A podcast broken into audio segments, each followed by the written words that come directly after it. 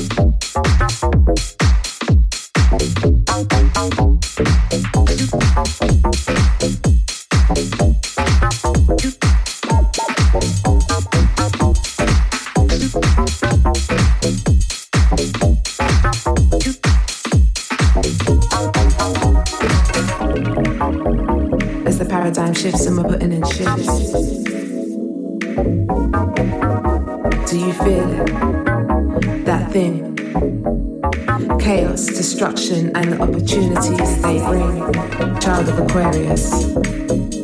Create heaven, create hell.